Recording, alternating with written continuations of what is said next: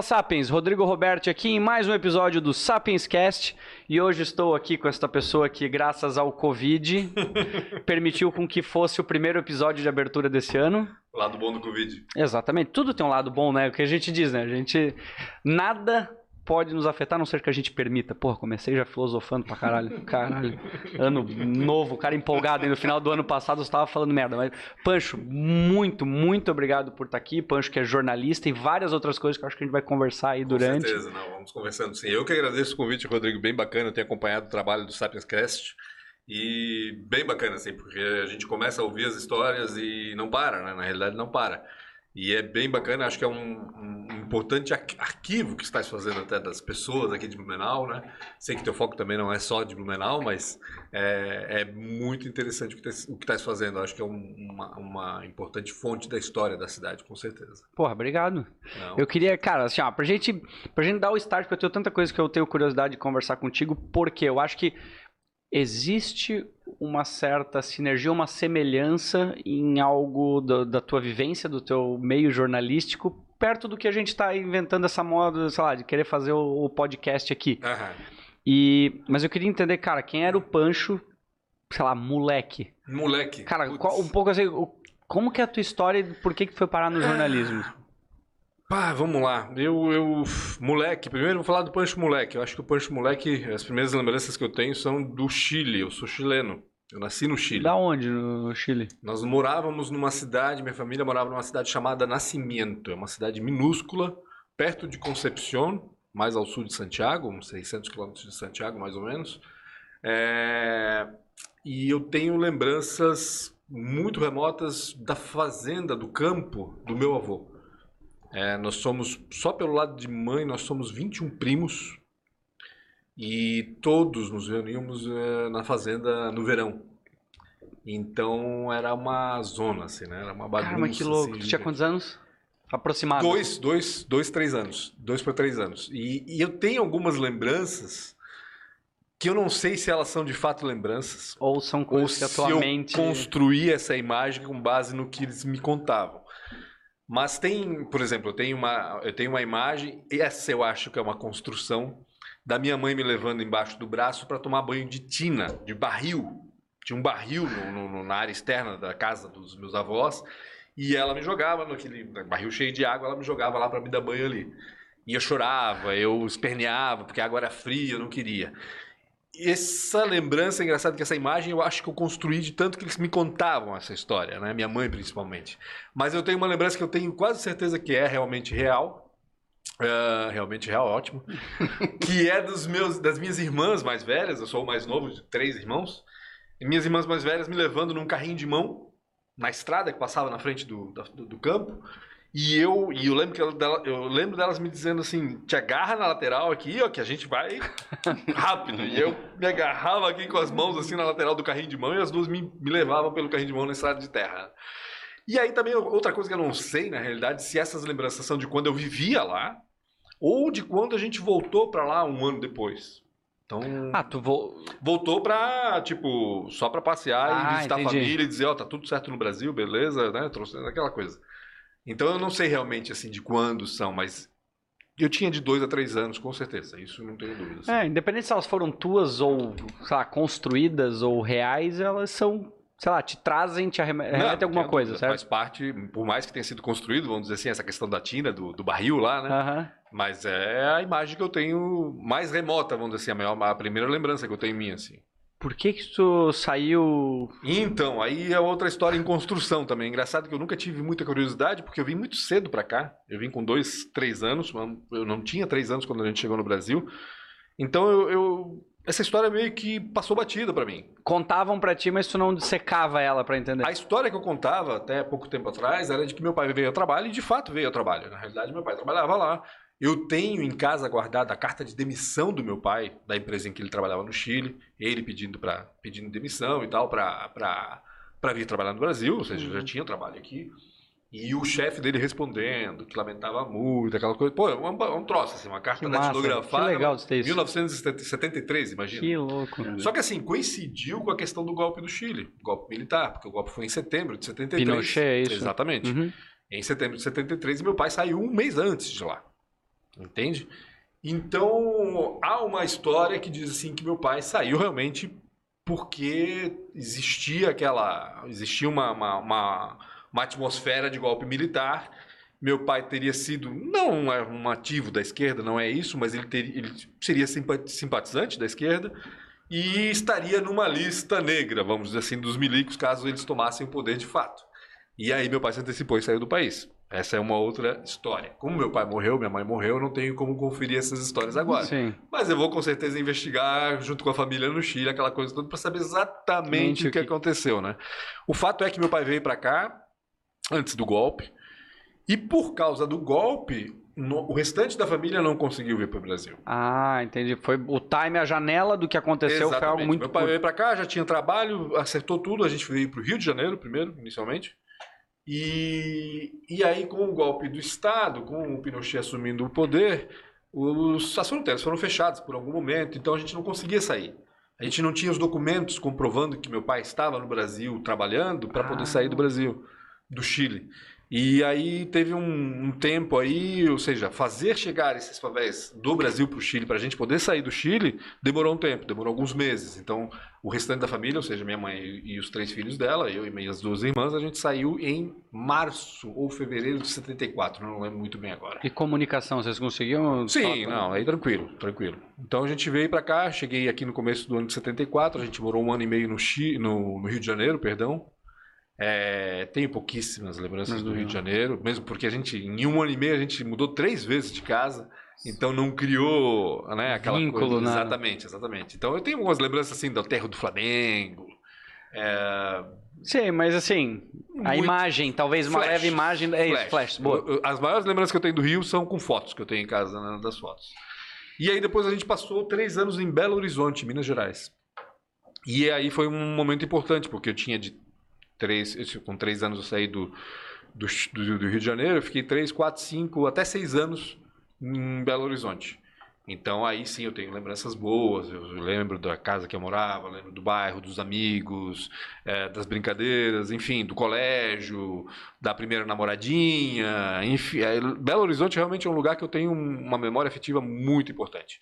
Embora eu não tenha voltado lá, eu não voltei para Belo Horizonte, estou louco para ir para lá. Quero voltar muito. Hum. Esses dias vendo pelo Google Maps ainda vi que o prédio em que eu morava existe. Sério? tá lá ainda. Porra, que da hora. E é o único prédio mais antigo da, da, do bairro hoje. Naquela época era o único prédio que tinha no bairro.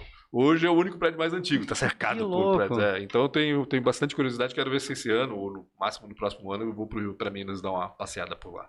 Tá, e daí tu tava em Minas Gerais, assim, outra coisa que eu imagino, quando tu falou do Chile, claro, Tu já deve ter voltado lá várias sim, vezes. Sim. Até... Principalmente nesses, nos últimos 10 anos. Nos últimos 10 anos, né? Voltei bastante. A diferença do que era, fora a cultura, mas também, uh, como é que eram questões econômicas lá naquela época e da, da região? Porque pelo que tu falou, era uma cidade muito pequena. Muito pequena, muito pequena. Comparado então... ao que tu estava vivendo, sei lá... Em... Rio de Janeiro e Belo Horizonte, que são cidades gigantescas. Tu, né? te, tu como... lembra de como eu não tenho lembrança da, da, da, questão do Chile mesmo, e principalmente as lembranças que eu tenho do Chile são dessas, desses verões que a gente passava no, no meu avô, não, é difícil para mim comparar, assim, sabe? É muito complicado. É, eu sei que a, a, mudança que eu senti foi quando a gente saiu de Belo Horizonte e veio para Blumenau. Aí eu percebi uma mudança grande. Porque Belo Horizonte é uma cidade grande. Uhum. É, e quando a gente chegou aqui em Blumenau, eu falei... Quantos anos tu tinha quando chegou em Blumenau? Seis anos. Seis quase anos? sete. Quase sete. E eu lembro bem, porque a gente veio de carro... É, e, e, lembro da gente andando pela Jorge Lacerda no fim de tarde. E o fim de tarde na Jorge Lacerda são fantásticos, aquele pôr do sol incrível, ah. o Morro do Baú. Era toda uma, uma, uma aura, assim, de muita vegetação e tal. E a gente chegou no comecinho da noite aqui em Blumenau, num domingo, se eu não me engano. Fomos para casa.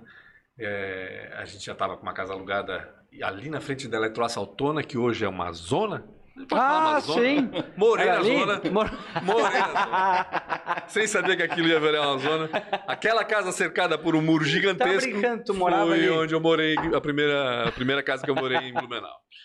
E eu lembro que a gente chegou ali no final de tarde, começo da noite, tinha festa no vizinho. E o vizinho já chamou a gente, era festa de aniversário.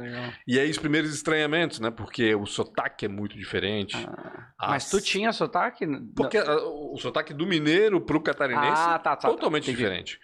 Então, e não só os sotaques, porque daí era aniversário do vizinho. e tinha laranjinha e chocolate, que eram duas coisas que não existiam lá em Belo Horizonte. Eu vi aquele negócio, laranjinha é um, um amarelo ah, um radioativo, né? radioativo, exatamente. Falei, cara, como é que eles tomam isso, né? E chocolate, falei, cara, Nescau na garrafa? Como assim? Não tô entendendo esse negócio. Então começaram os estranhamentos ali também, mas e, e, e, também depois assim, eu lembro que a gente passou, ficou um tempo lá na, no aniversário do vizinho, e depois a gente saiu para dar uma volta na cidade, né? E aí, quando meu pai falou assim, ó, aqui é o centro, a gente entrou na rua 15 de novembro, ah, aqui é o centro da cidade. E daqui a pouco a gente já saiu e acabou o centro da cidade. Falei, Como assim? Como é assim? Isso? Eu vim de Belo Horizonte. Quantos habitantes é... tem Belo Horizonte? Não tem nem ideia quantos tem hoje. Não tem nem ideia. Sei lá, eu sei que Curitiba tem 2 milhões, depois a gente descobre. Depois a gente descobre, mas enfim, é uma cidade grande, né? Então é, era bem, bem diferente. E a questão do sotaque das palavras, guri, guria, para mim era muito esquisito de falar guri, guria. É, calçada, para mim era passeio é, penal, para mim era estojo. Passeio, tarefa. estojo, ok. Passeio eu não tava é, ligado. Passeio, passeio. Tarefa era dever lá. No... Então, enfim, vários Sim, né, mas... estranhamentos assim. E... Mas enfim, aí eu cheguei aqui em Blumenau com seis anos e fiquei até hoje. Eu, eu me considero blumenauense hoje. Eu tenho. Sim. Dois milhões e meio. Todas minhas. Dois milhões e meio? Dois milhões e meio hoje. Pensei que era quase dois. Pô, é grande. Era grande, a cidade é grande. Tá, mas assim, quando que entrou daí o jornalismo na tua vida? Cara, sabe, assim, não teve não, um sonho, não teve aquela coisa antecipada. Eu, no colégio, no, no, no, colegial, eu não tinha... Eh, quando criança, eu queria ser médico. Tá. Depois evoluiu para ser médico pediatra. Eu já tinha mais definido assim, pô, não sei por que, que eu queria ser médico pediatra. Não, não tinha na família, não? Nada, nada, nada. Meu pai era... Meu pai não era formado, mas ele era... Ele tinha, ele tinha uma atividade... É, ofício de engenheiro, engenheiro, ele, trabalhou, uhum. ele veio aqui trabalhar na Albany International, tá, na, tá em Dayal uhum. hoje, mas na época ele estava aqui no Benal, e ele trabalhava ali com conhecimento de engenheiro. Legal. Assim. E minha mãe também não tinha faculdade, então...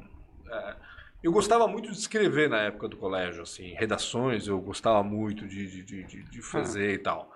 É, eu acho que a paixão pelo jornalismo veio mais por influência da minha irmã do meio. A minha irmã do meio, ela não fez jornalismo, mas trabalhou muito como jornalista. Hum. Então teve uma época é, que ela trabalhava na Editora Abril, escrevia para algumas revistas da Editora Abril, é, revistas de educação da Fundação Victor Tivita, que também está ligada à Editora Abril. É, trabalhou como produtora de TV, de programas de entrevistas de TV. A minha irmã foi produtora da Marília Gabriela. Ah, é? No programa que ela tinha na CNT, que era um, um canal pequeno, mas o programa de entrevistas, acho que era o carro-chefe do programa, era, um, era uma, um programa nacional e, e, era muito bacana. E teve uma época que eu fui morar com minha irmã em São Paulo e eu acompanhei de perto esse trabalho dela e achei muito bacana, assim, muito bacana. Então, eu acompanhando o trabalho dela, fui me, fui me empolgando assim pelo jornalismo. Mas eu fiz muitas coisas antes de ser jornalista. Eu demorei a decidir ser jornalista. Na realidade, não demorei o que a decidir. O que tu fez antes? Assim, saindo do colegial, eu, o primeiro vestibular que eu fiz foi para jornalismo. Tá. Mas, eu, idiota, só fiz para as grandes faculdades o vestibular. Tá. Fiz USP, fiz Federal do Paraná e numa época que jornalismo era o queridinho de todo mundo. Então, assim, a concorrência era gigantesca. Era gigante. Era um Por que que na época? É que assim, eu acho que na época talvez o jornal e a rádio, os meios de comunicação eram a grande... A TV, né? A TV era muito presente nos anos 80, né? Isso foi final dos Pode anos ser. 80. Então, eu acho passei... que a televisão... Eu tava em São Paulo uhum. essa semana agora, no final de semana eu passei na Gazeta, na uhum, frente. Uhum, Cara, eu olhei aquele Paulista. prédio, eu falei, porra, que gigante. Ali Mas funcionava cateado, ali, assim, agora. Ali funcionava CNT. É? Ali era o programa da Marília Gabriela. Cara, lindo, assim, mas uma é. entrada grande, imponente, uma hum, escadaria. Uma escadaria só que daí, e, eu tava falando isso com, com a minha esposa, falando, Olha a força que eram esses caras. Uhum. Olha a força que era a comunicação, a rádio, Sim. a televisão há um tempo atrás. Assim. Sem internet, né? Sem internet. É na época que não tinha internet. Tudo, dominava tudo. Então talvez seja um talvez pouco disso. Talvez por isso, assim. é. Talvez por isso. É... Enfim, daí eu não, não passei nos, nesses, nesses vestibulares que eu fiz. Eram 120 candidatos por vaga em São Paulo, 50 ou 60 em Porra. Curitiba. E eu não era um cara estudioso, assim, não me dedicava muito, assim. Nunca peguei uma recuperação na vida, mas também sempre passava, né? Raspando, assim. E para esses vestibulares realmente eu não estudei o que deveria. E aí, não passei. E aí, e agora? Eu vou fazer o quê, né? Tava aqui sozinho com minha mãe, Meus pais já estavam separados, minhas irmãs já tinham saído de casa. Aí fui procurar trabalho em qualquer lugar, sabe aquela coisa de não ficar parado? Uhum. Não, vai trabalhar, vai trabalhar, né? E porque minha irmã mais velha tinha trabalhado no banco, eu fui no mesmo banco lá pedir emprego e já me deram emprego na hora. Pô, não tive nem tempo de. então eu entrei como escriturário em banco, trabalhei quatro anos nesse banco. Pensa. Escriturário. Escriturário. Cara, sei lá, trabalhava com cobrança na tá, época, eu lembro. Entendi. Fui caixa, tesoureiro, sabe? Passei por vários lugares. E aí fui fazer, como não tinha passado para jornalismo, e não tinha jornalismo aqui ainda, acho que na Univale tinha acabado de começar o jornalismo, tinha só na Federal do, do, do de Santa Catarina, em, em, Floripa. Na realidade, como eu estava no banco, eu pensei, ah, vou tentar estudar administração. Fiz administração na FURB, fiz dois semestres, não gostei, tranquei. Aí começou o curso de publicidade e propaganda na FURB, isso foi em 91, se eu não me engano. Passei no vestibular, fui e fiz três semestres da primeira, fui da primeira turma de, de publicidade e propaganda da FUP, fiz três semestres. Mas aí, como era começo de curso, cara, não tinha professor, putz, não tinha estrutura, era tudo manjando. Eu falei, pô, não tô afim. Que merda. Né? Não tô afim de ficar pagando por isso. E publicidade não era exatamente o que eu queria. Era comunicação, legal, beleza, mas tranquei de novo. Voltei para administração, não me pergunta por quê. Voltei. Fiz mais dois Mas assim, tu tava quase que num piloto automático fazendo alguma mais coisa sem menos. achar o que tu queria mais mesmo. Mais ou menos isso, mais ou menos isso. Então eu passei assim uns quatro anos assim, sem uns quatro, cinco anos assim meio, meio perdido, fazendo o que aparecia e trabalhando no banco. Aí daqui a pouco a minha irmã mais velha sempre foi comerciante de mão cheia. Ela tinha aqui em Blumenau a pastelaria Avenida, na Avenida Beira Rio, nos anos 80. Quem viveu os anos 80 em Blumenau com certeza lembra da pastelaria Avenida. Eu ajudava ela lá, piazão, eu era, adolescente, ajudava sempre nas férias e tal, e ela ajudar um pouquinho, trabalhar, aquela coisa toda. E aí, ela naquela época, ela estava abrindo uma loja de bicicletas. Era uma febre também que tinha nos anos 90, no começo dos anos 90, a questão da mountain bike, né? Uma loucura. Certo. E ela abriu uma loja chamada Bye Bike, ali, né, que ficava na Rua 7, onde hoje tem uma, uma loja de bicicleta nos Tem, do lado. Ah, tá nos fundos da Rua 7. Car Bike é o nome, acho que é da acho loja hoje. Então, na, na, na, parte da frente ali tem uma loja de colchões, eu acho, hoje, não sei exatamente. Ali era a loja da, de bicicletas. E eu larguei o banco, porque não estava contente lá, e falei, ah, né, eu vou trabalhar contigo. Eu gostava de bike também. E aí fui trabalhar com ela, fiquei trabalhando um ano com ela, um ano e meio ali vendendo bicicleta. Ou seja, já tinha vendido pastel, já tinha sido bancário, passei para vender bicicleta. Aí depois de vender bicicleta também não, não, me, não, me, não me dava muito bem com ela, tal. Não com ela não, mas hum, tava meio cansado Tra lá com o pessoal. Cooperação lá. em trabalho, assim Exato. Mesmo. E aí me chamaram para ser financeiro numa empresa de informática. Olha só. Que aleatório, assim. Total aleatório. aleatório. Gente do... conhecida, ah, trabalhou em bancos, manja um pouco de grana. Vamos lá, vamos trabalhar lá. Beleza. Época dos PCs da IBM, era uma revenda da IBM. Os, é os Aptivas, os 386, com kit multimídia. 386. Que Cara, tinha aquele botãozinho do turbo ainda. Aquilo vendia que nem água, assim, sabe? Vendia muito tal. Então eu trabalhei um tempinho ali também. Isso foi 94, 94, foi mais ou menos isso. Aí tive um desentendimento, acabei saindo dessa empresa, fiquei sem saber o que fazer. Daqui a pouco o cara da empresa, o dono da empresa dessa, dessa empresa de informática veio me fazer uma oferta dizendo que ele queria abrir uma filial em São Paulo para facilitar as compras e tudo mais. E se eu não queria ir para lá. Eu estava aqui sem fazer absolutamente nada. E tu, tua irmã estava morando lá também? A não? minha irmã Uma das, a tua irmã. Exatamente, a minha certo. irmã do meio estava morando lá em São Paulo. E eu falei, Beleza. Bora. Vambora. Fui lá, me juntei a minha irmã. Isso foi em 1995. Passei um ano trabalhando nesse projeto, que não deu muito certo no fim das contas, e de novo no final do ano de 95 me vi agora, o que, que eu vou fazer? E eu estava lá com minha irmã, minha irmã estava trabalhando com jornalismo e tal, e ela olhou para mim e falou, por que tu não retomas teu plano de jornalismo assim? Tá na hora, né? Assim. Falei, tá bom, vou Bora. fazer isso, vou fazer isso. E aí, em São Paulo, eu fui atrás de algum curso rápido para ver se realmente era aquilo que eu queria, estava meio em dúvida, aquela coisa e tal. E lá tinha um centro de comunicação e artes do Senac que era um negócio inacreditável, assim, um negócio muito, muito legal, muito legal. Ficava na Lapa. E lá fui eu para ver os cursos que eles ofereciam e tinha lá um curso, puta, aí de novo eu me fiz, mas foi legal. Um curso de apresentação, locução para telejornal. Um negócio que estava em em queda total, assim. Tipo, não existia mais a... Tava deixando de existir a figura do apresentador. O Cid Moreira estava deixando... Essa figura, aquele cara que apresentava o jornal, estava deixando de existir. E estavam dando lugar para jornalistas. Ou seja, cada vez mais eles estavam abrindo mão da, do vozeirão para chamar gente que se entende de jornalismo, né? Ok. Foi uma, uma transição que aconteceu ali no final dos anos 90, na década de 90, na realidade. E como era o único curso que estava com inscrição aberta, eu falei, ah, vai ser esse mesmo, não quero nem saber. E fui lá, me inscrevi, super concorrido o curso, negócio inacreditável, provas para... É, um negócio sabe? Tinha que fazer redação, tinha que fazer teste de locução, tinha que fazer teste de TV, tinha que fazer uma prova, era muito concorrido. Pô, tu lembra alguma coisa que tu aprendeu, assim, que tu... Porque, assim, eu fico pensando, como é que é? O cara tem que chegar, sei lá, entonação... É, então, eu não tinha nenhuma noção que disso. Que coisa maluca, assim. Não tinha nenhuma noção disso. Eu via que, na, na junto com como concorrentes, eu tinha radialistas de longa data, gente que tinha manha de falar no microfone. E na hora eu me assustei. eu lembro que eram 30 vagas, eram 15 de manhã e 15 à noite. E tinha, sei lá, tinha umas 200 pessoas lá, ou talvez Porra. até mais. É, e me selecionaram. No fim das contas, acabei passando. Falei, beleza, passaram, vou fazer. Era um. Foi um ano, acho que o curso, um pouco mais de seis meses. Não, não, foram seis meses de curso.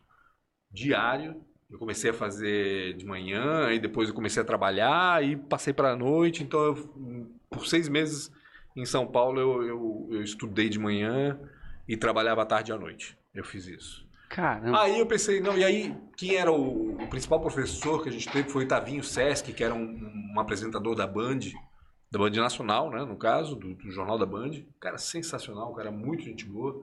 Estudei com muita gente legal, a maioria jornalistas, muita gente que ainda trabalha no, na área. E, e, ali eu pensei, não, é isso mesmo que eu quero. Eu tenho que retomar esse plano. Pô, eu já estava com 26 anos. Já. Tu lembra algum momento chave, assim, do que tu decidiu? Eu acho que foi nesse curso mesmo. Foi, foi nesse curso. curso. É, foi quando eu vi que eu tinha algum potencial. Eu pensei, né? Porque, pô, ser selecionado 30 entre 200, sei lá, e um monte de gente que boa. Louco, porque foi um pouco de uma dose, aumentou tua, tua confiança Sim, por, pela decisão, né? Talvez. Exatamente. Supondo Não, aqui. acho que foi bem isso, acho que foi bem isso. É, mas aí, quando eu saí do curso, eu pensei, cara, eu tenho que fazer faculdade agora. Né? E, e, cada vez mais tinha aquela pressão de que o jornalista tinha que ter faculdade, ver aquela discussão toda do diploma e tudo mais. Falei, não, eu vou fazer faculdade.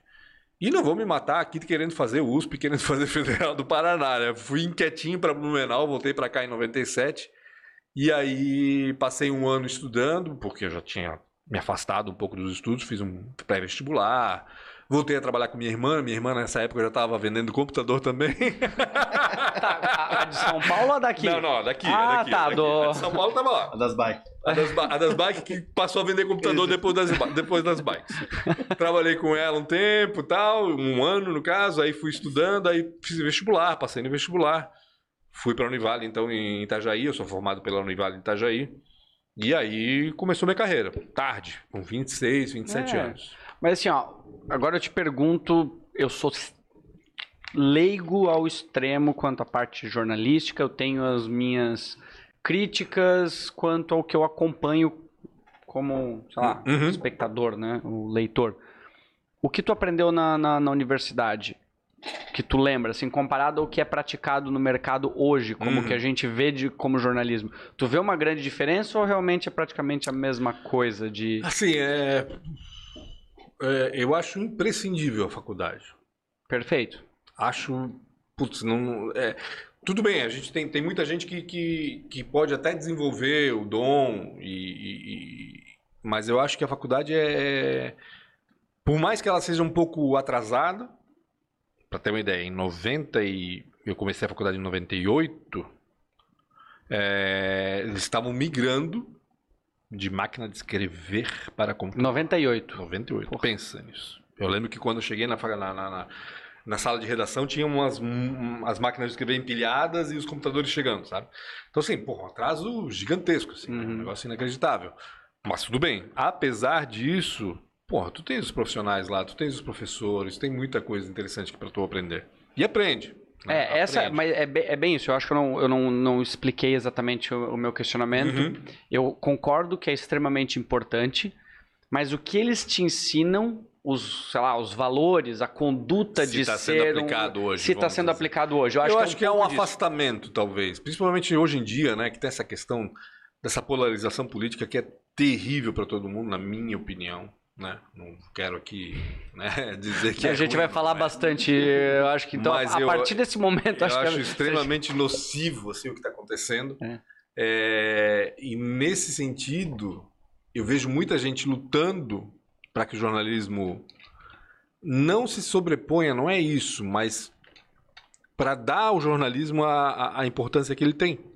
que ele tem muita importância. Eu, Muito. eu não tenho dúvida. Muita, muita, muita. Então, mas o problema é que assim, como a polarização ela atinge tudo, ela atinge também o jornalismo. Uhum. Então, óbvio que vai cair em descrédito, né? Óbvio que as pessoas vão pensar, porra, não... assim, a gente está passando por uma crise gigantesca, né? Nunca o jornalismo, acho, teve tão em baixa como hoje, vamos dizer assim. Mas eu vejo muita gente lutando e persistindo e insistindo no principal foco do jornalismo, que é bem informar, ouvir os dois lados, para que a gente possa avaliar e formar a nossa opinião. Acho que é o, é o básico do básico do básico. E tem muita gente que ainda insistindo em, fazendo isso, em fazer isso. Assim. Gente grande também. É, sabe? eu, Ah, eu, grande, eu não teria eu- essa. Eu, eu- na minha visão, claro, eu não, não entendo. É os meios que eu acompanho. Eu vejo que. Minha teoria, Uhum. do que eu acho. Claro, eu sou um imbecil, que fique claro. Então, tipo, eu posso estar falando muita Assim, merda. É, só é. deixa eu deixar preparado para qualquer realidade, pessoa que esteja. Todos sou- somos, é. todos somos. A gente está aprendendo o tempo todo. O que que eu acredito? A polarização, sim, existe. A internet e os meios de as, as redes sociais influenciaram, isso. Hum. impulsionaram isso. E dois fatores que fizeram para que a grande mídia, vou dizer, os grandes meios de comunicação, eles entrassem nessa polarização Uhum. e não se mantivessem ao, sei lá, ao que a gente está falando, que seria o ideal. Uhum. Se até os fatos e informar para que as pessoas possam tomar a decisão. Uhum. Eu não vejo isso nos grandes. Por quê? Porque esse meio e o exemplo que tu deu do computador da máquina de escrever vai de Uhum. encontro que eu vejo. Eles estão quebrando. Uhum. E eles precisam sobreviver. Eles eram estruturas Ah. gigantescas e infladas Sim. que o ser neutro não vende. Nos meios de hoje. Essa é a minha teoria. Eu falei assim, eu preciso sentido, não? Ser, eu preciso Tem ser sentido. polêmico, eu preciso defender um lado, porque se eu defender esse lado, esse lado me apoia. Tem Se eu sentido. ficar no meio, nenhum nem outro me apoia. Tem sentido. Sabe? É um pouco disso que eu vejo. e- Mas eu acho assim, é... eu acho que tem sentido o que está falando, principalmente em relação à viabilidade econômica dos meios e tal, tal. Mas, por mais que a gente veja essa polarização, por mais que ela está cada vez mais latente, principalmente por causa da internet, a maioria não está polarizada. Entendi. As pessoas Só não é vista, só não Exa- são vistas. exatamente. Concordo, concordo. não são vistas, mas elas, e elas consomem comunicação, consomem informação. Uhum. Tu entendes? Então, essa maioria ainda, vamos dizer assim, sustenta, vamos dizer assim, os, os grandes. Mas, claro, há uma mudança gigantesca, cada vez, elas vão se enxugar, vão enxugar cada vez mais. Eu- poxa, eu saí agora, faz um ano quase, da NSC, antiga RBS aqui em Santa Catarina. Aham. E eu acompanhei, eu trabalhei 12 anos ali, eu acompanhei o, o encolhimento da estrutura. É, é, sabe, não tem como questionar. Quando eu entrei no jornal, quando eu entrei na- no Jornal de Santa Catarina, no caso, na época RBS, só na redação do jornal éramos 55 profissionais. Entre, entre repórteres, editores, diagramadores, repórteres fotográficos. 55 pessoas. Caramba. Quando eu saí, éramos seis. Mas é, Sabe? será que não eram Então- estruturas infladas de às vezes? É que assim, é teve aquela história do, do jornal. Ser muito dinheiro para isso. Teve a né? história do jornal, do jornal impresso, né? O Também. jornal impresso, a impressão do jornal demanda muita mão de obra. Diagramador, é, Hum. fotógrafo. Nós tínhamos cinco repórteres fotográficos naquela época, hoje tem um. Entendes? Nós tínhamos sete diagramadores, hoje não tem diagramador. O diagramador que tem está em Florianópolis para fazer a revista do fim de semana. Entende? Então, assim, o fim do jornal impresso com certeza Impactou acelerou muito. esse. Sim. Mas também, claro, a- a- a- essa dificuldade de se manter financeiramente, com certeza também fez com que diminuíssem os, os- os repórteres, os editores, os colunistas. Né? Os colunistas nem tanto. Eu acho que tem, assim, essa polarização acho que foi é, é- é a era do- da opinião, Uhum. né? E, e opinião é jornalismo também. Por mais que a gente fale que jornalismo tem que ser imparcial, tem que ser tal, tal, tal, tal. Opinião é importante. Por mais que a gente saiba, sabe, a gente tem que saber só qual é a vertente daquele cara. Uhum. Esse, esse, esse colunista, por exemplo, é de direita ou de esquerda? Ele simpatiza com, as, com a filosofia Não. da direita ou da esquerda? Perfeito. A gente vai saber. E a partir disso a gente vai. vai... É, mas perfeito, perfeito. Mas existem hoje meios de comunicação dos quais são extremamente parciais, mas não têm a coragem de dizer ou se, se colocar como eu. Eu vejo muito assim no, no- no modelo americano. Posso, de novo, falando merda. Mas tu sabe qual é o jornal que declaradamente tem um posicionamento? Sei lá, É, é eu bacana. sou de direita, eu sou de esquerda. eles publicam Aqui não. editoriais Aqui todo mundo claros. fala, eu sou imparcial, mas eu me posiciono desse lado. Falo, É. Pô, admite, não tem problema. Aham. Fala que a tua tendência é partir para esse lado, sei lá, progressista ou conservador, difícil. tanto faz. Mas é que hoje tá todo mundo no mesmo, no mesmo saco, assim, sabe? É Isso que eu acho, acho ruim. Que louco. assim. Hoje é a mídia que é nociva, não é a mídia de direita nem a mídia de esquerda. Mas por causa da política também, né? é Ou a não? mídia, hoje é a comunicação, é o jornalismo que tá. ah, né, se- isso para os polarizados, né? Tô dizendo, né? Não tô dizendo que está acontecendo, Uhum. não acho. Acho que realmente, de fato, de alguma maneira, assim, a gente. é, a gente sentiu a crise, acho que tem essa questão aí da, que tu falaste, né? De, de, de ser veladamente de um lado ou de outro. Ah, mas eu não vejo os grandes grupos como escancaradamente de um lado ou de outro, sabe? Por mais que a gente diga, ah, a Folha é de esquerda. Ela pode ter até um, um, um pensamento um pouco mais à esquerda, mas isso não quer dizer que ela vai ignorar a direita e que queira o fim da direita. Isso não, isso não existe, gente. né? Isso não, não tem como. Não tem Entendi. como. Pode É, Enfim, o que eu acho assim nocivo demais é essa cegueira, sabe? De, de- Perfeito. sabe cada vez. Então agora eles querem criar o, tal do Parler lá, que é o- a rede social da, da extrema direita. Pô, pra que isso?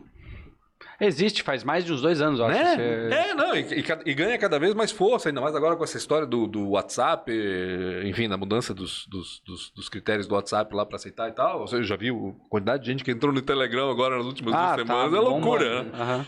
Mas assim, é, o que eu acho ruim é quando a pessoa só consome informação que ele acha que é a verdadeira. Uhum.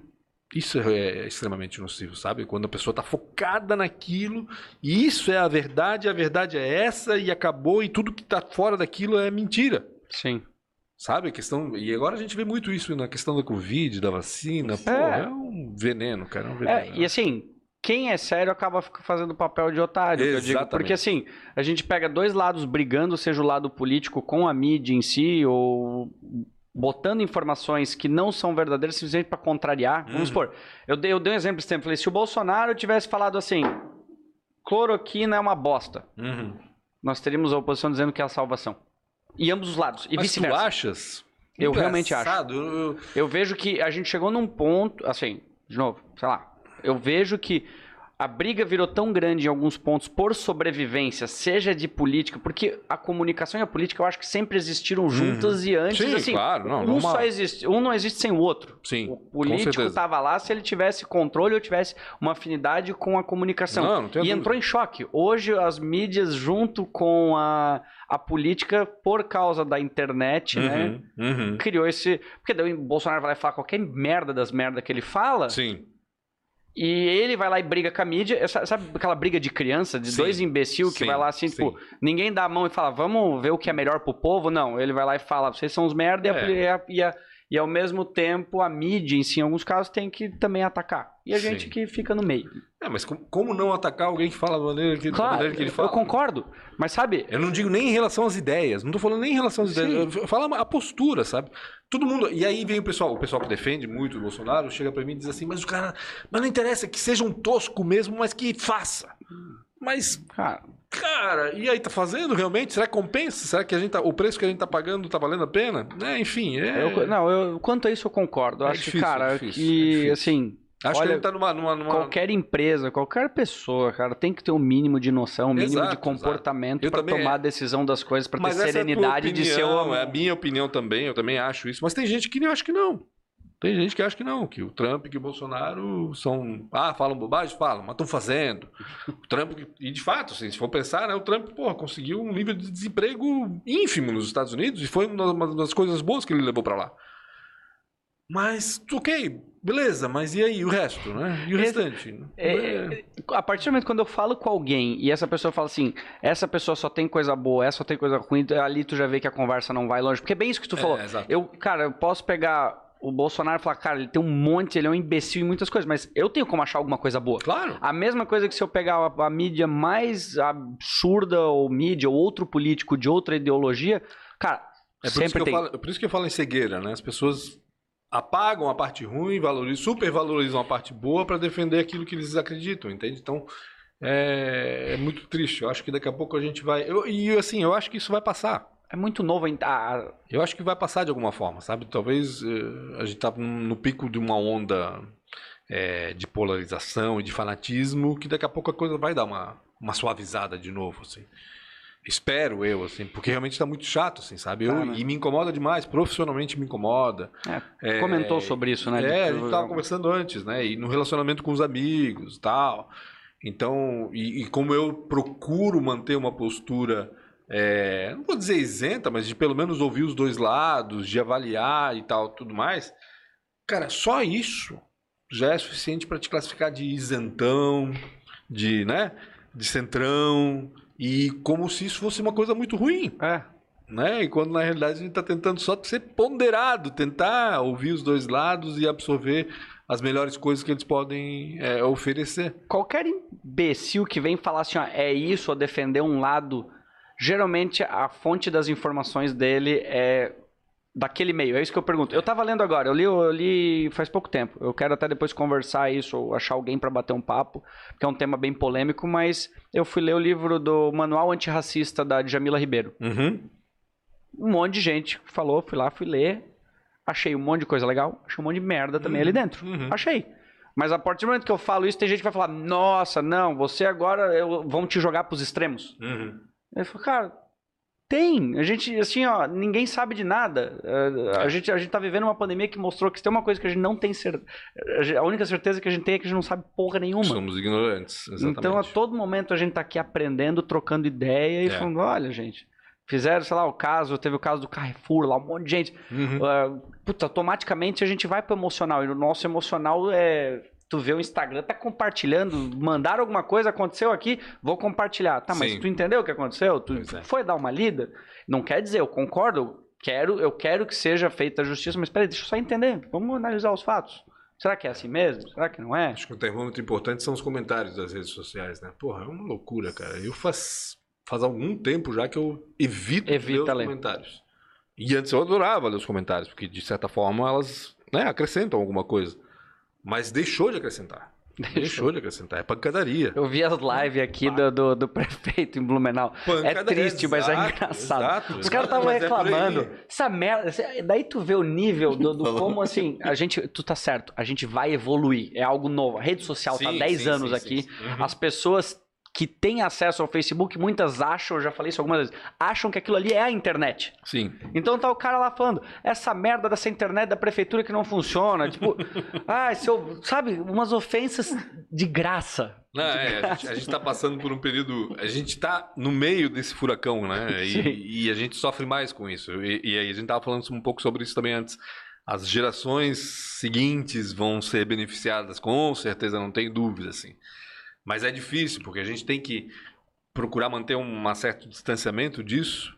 E é difícil, eu não consigo. Eu, para mim, é. Pega no rim, assim, quando eu leio alguma, algum comentário, pensa, ah, meu Deus, principalmente se é na tua postagem, né? Às vezes me- É, porque tu é uma figura pública que, assim, que dou a cara a bater, É. né? E tu Embora tem eu- temas assim, é porque tu é uma pessoa, tu botou o prefeito, ele, sei lá, foi, foi entrevistar o prefeito, Uhum. um candidato, exatamente num período de eleição e algo em que o teu assunto é extrair, Sim, entra o público dele, entra a Uhum. bolha dele, a bolha do concorrente, a bolha da mais, só pra criar caos. claro. Não, mas isso é normal. Tipo, eu convido o A, o A vai convidar todos os, os que estão ao redor dele, ó, gente, vamos lá.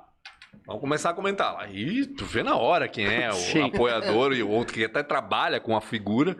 Né? Falaste do prefeito, mas não só o prefeito, Sim, outros também. Outros, é. E os que estão, os do contra, que vão lá também. Então acaba sendo realmente um- uma arena aquilo, sabe?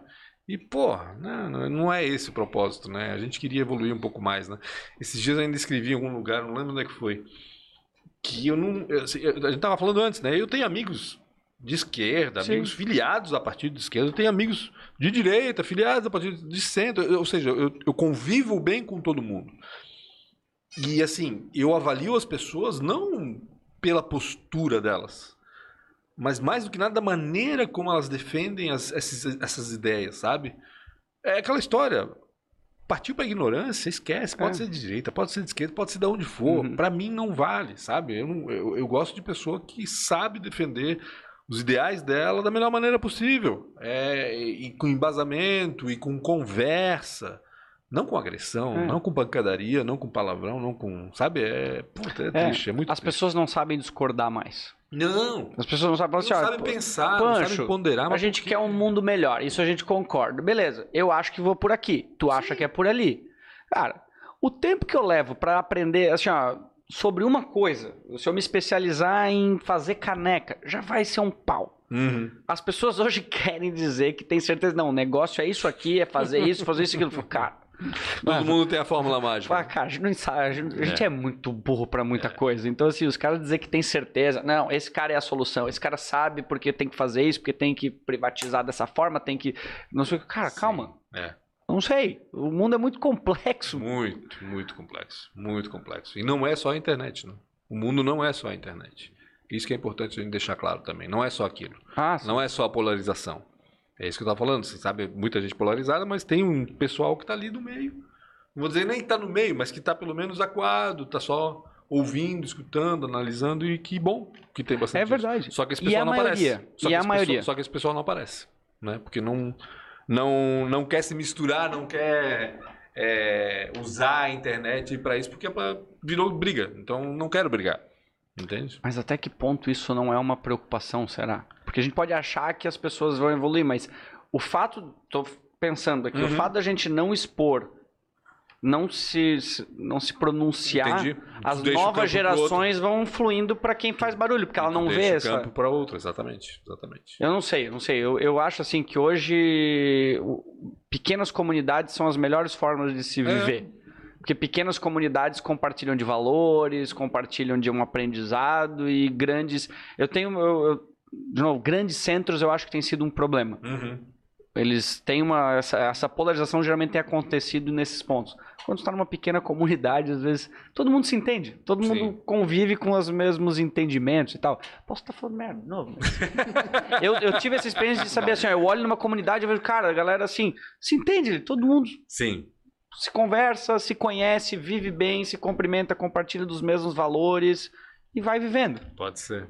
Talvez esse, esse, talvez a questão política não seja, não esteja em primeiro plano, né? Não, é. seja tão, não que não seja tão importante, não é isso, mas não, não, é, não é determinante para traçar a vida das pessoas, né? Talvez é. seja isso. Pode ser. De novo, isso. agora nós vamos filosofar um monte aqui, pode ser, mas eu acho assim, ó, eu, isso eu digo e eu, sei lá, eu acho que termos essa, essa divisão de ideias ou de ideologias, eu acho que é extremamente importante. Eu acho que é não, é bom para. Não tenha dúvida. Porque tem gente que vem, não, eu sou disso, não, aquilo, cara. Não, não, não. Com certeza, a gente tem que. Mas o problema é saber conviver com isso. Saber conviver com, com o diferente. É. De novo, e aí a gente já pode partir para outros lados também, não só na política, mas com tudo, né? Como tu falaste da questão racial, é... enfim, dos diferentes, né? Então, saber conviver é o grande problema. É o grande problema, não, é a solução. É, o problema é hoje que as pessoas não estão sabendo conviver com o diferente. E isso, pá, isso me. Foda, é verdade. Isso me deixa muito mal. Muito mal. E por isso que tu também tu conversou e deixou de, de atuar um pouco, principalmente na parte Sim, política. Sim, né? então, eu tô, eu tô num limbo profissional agora, na realidade. Assim, né? Desde que eu saí da NSC e eu não tinha mais tanta paciência para abordar esse tipo de assunto, eu tenho tentado imaginar para que lado que vai a minha, minha carreira agora, assim, sabe? Eu realmente eu criei um portal, punch.com.br. É, no começo também fui fazendo o que eu fazia, meio que uma continuidade daquilo que eu estava fazendo, só para não sumir, vamos dizer assim. Mas eu quero, sei lá, eu quero abordar outras coisas. Tem tanta coisa que está sendo esquecida, talvez, por causa dessa supervalorização política, é, ideológica, uhum. e que eu acho que a gente tem que começar a resgatar. Então eu falo assim em questão da comunidade mesmo, das pessoas, como tu falaste. É, a gente acabou de falar da comunidade. Acaba, não, e antes até tu estavas falando da, da, do prazer que tu tens de descobrir que a nossa cidade, aqui, Blumenau, por exemplo, 360 mil habitantes, tem muita gente legal, muita gente com conhecimento importantíssimo e que pode ajudar a gente a evoluir como pessoas, como profissionais. Então, assim, é, é, eu acho que eu, eu, eu quero partir para esse lado, sabe? Legal. De trazer e resgatar e valorizar o que está sendo deixado de lado por causa dessa briga toda, né? É, eu quero talvez me afastar um pouco dessa briga toda, porque eu me envolvo emocionalmente com isso, isso me faz muito mal. Então eu prefiro me envolver com coisas boas. Perfeito. Com o que vai me trazer benefício, e não só a mim, a toda a comunidade, na realidade. Então, assim, hoje eu estou fazendo aquela série de entrevistas semanais, o Papo com o Pancho. Então, não quero só pegar o que está acontecendo na semana. Eu quero pegar o cara que ninguém conhece e que. Que legal. E que as pessoas depois reconheçam.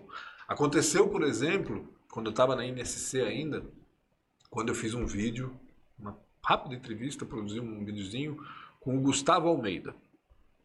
Gustavo Almeida é um músico do Manauense, mora ali no Fortaleza. Ele é acordeonista, ele toca acordeon. O cara em 2018 ou 2019, não lembro agora. 2019 talvez. Foi eleito o melhor acordeonista do mundo. 19 anos de idade morando aqui no Fortaleza. E quantos aqui da região sabem? Pô, só Agora os que tocam acordeon.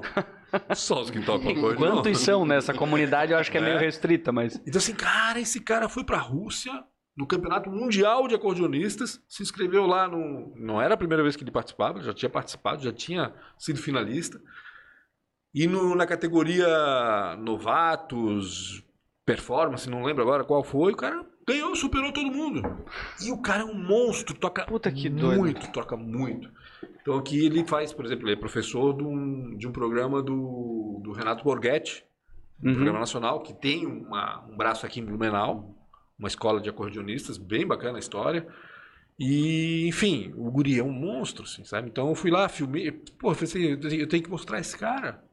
E aí fui lá, gravei uma entrevista com ele, coloquei ele a tocar e ele toca muito, assim, assombra um monte. Eu adoro música, né? E bombou aquele vídeo, claro, porque as pessoas falam, olha só que bacana isso, gente. Sabe? Não, não só os acordeonistas, não só os caras que reconhecem o trabalho do cara, mas gente que gosta de, de, de música e tal. E acordeon é um instrumento muito popular, né? Ou seja, ele transita por todas as vertentes do, da música, e isso ele mostra no, no, no, no vídeo também, né? Que legal que vai do jazz ao sertanejo, ao gauchesco, ao. Enfim, vai em todas as vertentes. E assim, o vídeo é o, é o, vídeo hoje no YouTube da NSC mais acessado até hoje. 1 milhão e 600 mil Ah, que demais. Cara, então, assim, porra, que legal poder levar isso pro povo. E o povo reconhecer que isso é bom e é importante legal também, sabe? Então, assim, é um exemplo bobo, assim. Bobo, bobo. Não, mas é um ótimo exemplo. Mas é um exemplo, cara, que te dá prazer e ainda mais, porra, nós somos bairristas, né? O Planoense é bairrista, adora. Pô, saber que o cara tá aqui caralho, Fortaleza, nossa, cara. Muito. Sabe? Tá aqui do nosso lado, pô. E, né, tipo, talvez o vizinho dele nem sabia que o cara. Exato. Até sabe que toca por causa do barulho que ele deve fazer. barulho não, né? É. Por causa do som Melodia faz, angelical. Melodia, Mas talvez nem sabia que o cara era é. um dos melhores acordeonistas do mundo. Mas a, a, gente falou um pouco sobre isso, é assim, as legal. pessoas hoje se atentam a número de seguidores que tem, sei lá, uma pessoa. É, e quanta é. gente tem aqui que nunca teve uma presença digital, mas tem muito mais propriedade para algum assunto específico para o mundo inteiro. Sim, tem muita exatamente. gente aqui que é referência em muita coisa. Tem e... muita história legal para ser contada, sabe, é. Rodrigo? E isso que eu quero, eu quero investir nisso, assim, sabe? Eu quero tentar contar essas histórias o mais curtas que elas sejam, né? Porque às vezes a gente não tem duas horas para ouvir um Sapiens Podcast. Acontece, às vezes as pessoas são muito ansiosas, querem rápido. Mas tem muita história boa para ser contada aqui. Muita história para ser resgatada. História que já foi contada e que pode ser recontada de novo, de uma maneira diferente, mais acessível. E histórias que nunca foram contadas e que, né? Eu sempre tive muito prazer nisso, assim. Quando eu trabalhei, esses que 12 legal. anos que eu trabalhei na NSC, como colunista primeiro de economia e negócios, depois de, de, de cotidiano, ou seja, de generalidades, vamos dizer assim. O maior prazer eu sentia quando eu contava boas histórias, histórias legais, histórias que valiam a pena, é, que, que, que valia a pena levar para Mas deu pra ver que tu se envolve, eu acho muito legal, porque o jornalismo para ti deu pra ver assim que tu se envolve com o que tu tá escrevendo. É. Então, por isso que a carga negativa da política hoje te, é, te jogou para longe e um por pouco, isso exatamente. que te deixa tão feliz contar a história de alguém, porque tu tá ajudando alguém de uma forma que essa pessoa tem mérito, ela merece, Sim. só que ela não está sendo vista. É. Tá olhando lá e falando, meu, deixa eu te ajudar, deixa eu te levar aqui. Nessa mesma linha, é, por exemplo, outro exemplo, vamos dizer assim, disso. Dois exemplos que eu gosto de dar, assim, além do, do Gustavo Almeida. Do Kai, esqueci o nome dele, Cauã Gertner. Ele é um escultor de Gaspar. É, ele esculpe madeira. Kainan. Kainan. Sei. Ele tá, o Panda, ele faz o. o Kainan Gertner. Ele faz o Inclusive, eu conversei Exatamente. com ele, pra ele vir aqui também. Esse, Não, é sensacional. Ele tá montando um panda gigante em balneário agora. Exatamente, exatamente. Esse cara é demais. É sensacional. Eu fiquei sabendo. Eu conheci ele porque eu fiquei sabendo que ele tava fazendo capacetes do Ayrton Senna. Com o aval do Instituto Ayrton Senna, parte da renda indo para o Instituto Ayrton Senna e ajudando é, em projetos de educação do Instituto. E ele fez uma, uma série de 25, se eu não me engano, 25 capacetes do Ayrton Senna em madeira, é, numerados, né? Um de 25, uhum. dois de 25, aquela coisa toda, que ele foi vendendo. E vendendo muito caro, tu não tem noção, assim. É um absurdo, assim, o que o pessoal pagava pelo, pagou pelos, pelos capacetes, assim. E uma obra de arte. O cara é um artista, assim, sabe? Muito bacana, muito Excepcional. bacana mesmo, assim. Então, e é de gerações ainda, né? É exato, não, é um negócio... Porque, assim, é, o avô e o pai tinham lá a marcenaria deles lá, comercial, para fazer as coisas que, né, que faz uma marcenaria. E ele trouxe essa coisa mais artística. Que tá? animal isso. E aí uniu os dois, a experiência, a expertise do pai. O pai tá lá com ele até hoje. E pelo menos até quando eu fiz a reportagem com eles. E, e o guri, o Kainan, ele... Kainan, né? Kainan. É, Kainan. eu esqueci o primeiro nome dele. Mas é isso aí, é, mas é, é isso aí, Kainan. E ele trouxe essa parte mais artística que com certeza agrega um valor gigantesco para eles, né? Ou seja, não é produção em série, é uma produção exclusiva e ele faz é, peças exclusivas. Ah, eu vi mesmo. muita coisa legal, muito bacana, muita. Muito bacana mesmo, assim. Então, assim, porra, tesão, assim, sabe? É isso que, que eu posso dizer, assim, Porra, que legal que tem isso aqui, cara. Como é que as pessoas não sabem? Elas precisam saber disso aqui. Compartilho né? completamente dessa, dessa visão. E outro caso que eu gosto muito de dar, são casos recentes, assim. O caso da Elisa Mark. Ela faz sapatos artesanais aqui sim. no Blumenau. Então eu conheço a Elisa, conheço o pai dela há muito tempo, a irmã dela é a Ana Júlia. Tinha, que tinha programa, programa na, na TV, Galega. Galega. Eu trabalhei na TV Galega. Então, uh, quando eu soube que a Elisa estava fazendo sapatos artesanais, eu fui lá no ateliê para ver como é que era aquilo. Puta, cara, tu fica impressionado, porque altíssima qualidade, um bom gosto inacreditável, ela desenhando e o artesão executando. É arte, né? Arte. Pura arte. Lógico, tem um valor diferenciado, aquela coisa toda. Mas por que a Mas, arte? pá, que legal que tem alguém aqui no bairro Bom Retiro fazendo isso, cara. E a, gente e a galera noção, não sabe, né? Que demais. Não tem noção. Então essas histórias eu realmente tenho muito tesão em contar, assim. Gosto muito, assim. É o que me dá mais prazer, assim, é encontrar, é, é encontrar essas histórias e contar depois pro povo. Ah, eu acho. E é nisso que eu quero apostar, assim, sabe? Eu acho que no, eu acho. de agora em diante, acho que e assim, eu queria ter feito isso já ano passado, mas pô, essa pandemia sacaneou um pouco todo mundo, né? E a mim também. Eu entrei um pouco em depressão, fiquei meio mal não conseguia fazer o que eu queria, porque eu não conseguia encontrar as pessoas, porque a gente não é podia é ter contato com as pessoas, não podia conversar, né? Como... Deu pra ver o quanto, tipo, tu, tu gosta de, é, de conversar e, estar tá presente. Isso me deixou agoniado e tal. Então, assim, com a vacina chegando agora, acho que esse ano ainda vai ser um ano difícil, mas pelo menos a gente já tem um. E assim, a gente não pode também deixar de fazer as coisas que a gente queria fazer por causa da pandemia, né? Acho que a gente tem condições de adaptar tudo que tem que. Tem, né? tem. Então, esse ano eu estou focando nisso, assim, em colocar em prática alguns, alguns, algumas ideias, alguns projetos que eu tinha, mesmo com a pandemia, assim, sabe? Não vou deixar de fazer as coisas por causa disso. Né? Ah, eu acho que vai dar super certo é, isso, porque assim, tu já faz e é. tu quer ter mais liberdade para fazer Sim, isso da forma que tu vê. Exatamente. E me permite dar, é, me permita dar uma sugestão que eu acho que eu ia ser, ia ser animal se desse hum. para fazer, se tu fizesse tu usar o que a política fez tu sair hum. de que por ser tão negativa é exatamente talvez o que tu possa criar. Eu ia adorar ver um, sei lá, um programa ou tu poder conversar, achar pessoas uhum. que entendam de política, mas exatamente gostem de conversar, sim, e, de avaliar e de analisar. Sabe? De... Eu falo assim, cadê? Onde é que eu consigo achar pessoas com ideologias diferentes? Elas existem, elas sim. estão por aí em algum lugar, com os unicórnios assim, sim. mas assim tu achar pessoas de uma de cada lado e tu poder pegar, porque talvez tu ia pegar exatamente o que é negativo pra ti Claro. e transformar em algo positivo e falar, pô, que legal, a gente conseguiu ver duas pessoas que discordaram, mas deram os seus pontos de vista e Sim, falar, porra, sim, sim. que assim, quem sabe, a gente começa a criar Como pessoas- poderia ser, né? Pô, ia Diferente ser que- excepcional É. eu poder olhar duas pessoas. Eu tentei ver na Verdade. CNN o Coppola conversando com os outros caras, mas é só. pa- é só- É eu parei. Eu parei de ver porque eu falei, Pancadaria. cara, Eu cara, também não consigo porra, mais. eu não é consigo. os caras vão pra brigar. Eu falei, pô, Exatamente. conversa. Só que é claro, aí entra um negócio de um conceito que pra mim é, é ruim. Hum, É o tempo. uhum. Porque eles são uma emissora. E eles são grandes e eles têm que Sim, fazer aquilo exato. em pouco tempo. É, não, a televisão tem Tem essa. aqui a gente pode ficar coisa. três horas falando Mas não sobre. precisa ser pancadaria pra fazer em pouco tempo, é isso que eu digo. Claro, não, Mas- concordo. Mas talvez eles não tenham o tempo de argumentar É. e conversar. E claro, também cabe às duas pessoas de falar, cara, deixa eu te ouvir, Sim. deixa eu conversar. Eu falei isso durante a- as eleições aqui. Eu falei, pô, Uhum. eu queria ver um debate em que fosse igual um episódio aqui. Uhum. Não é pergunta vai e vem.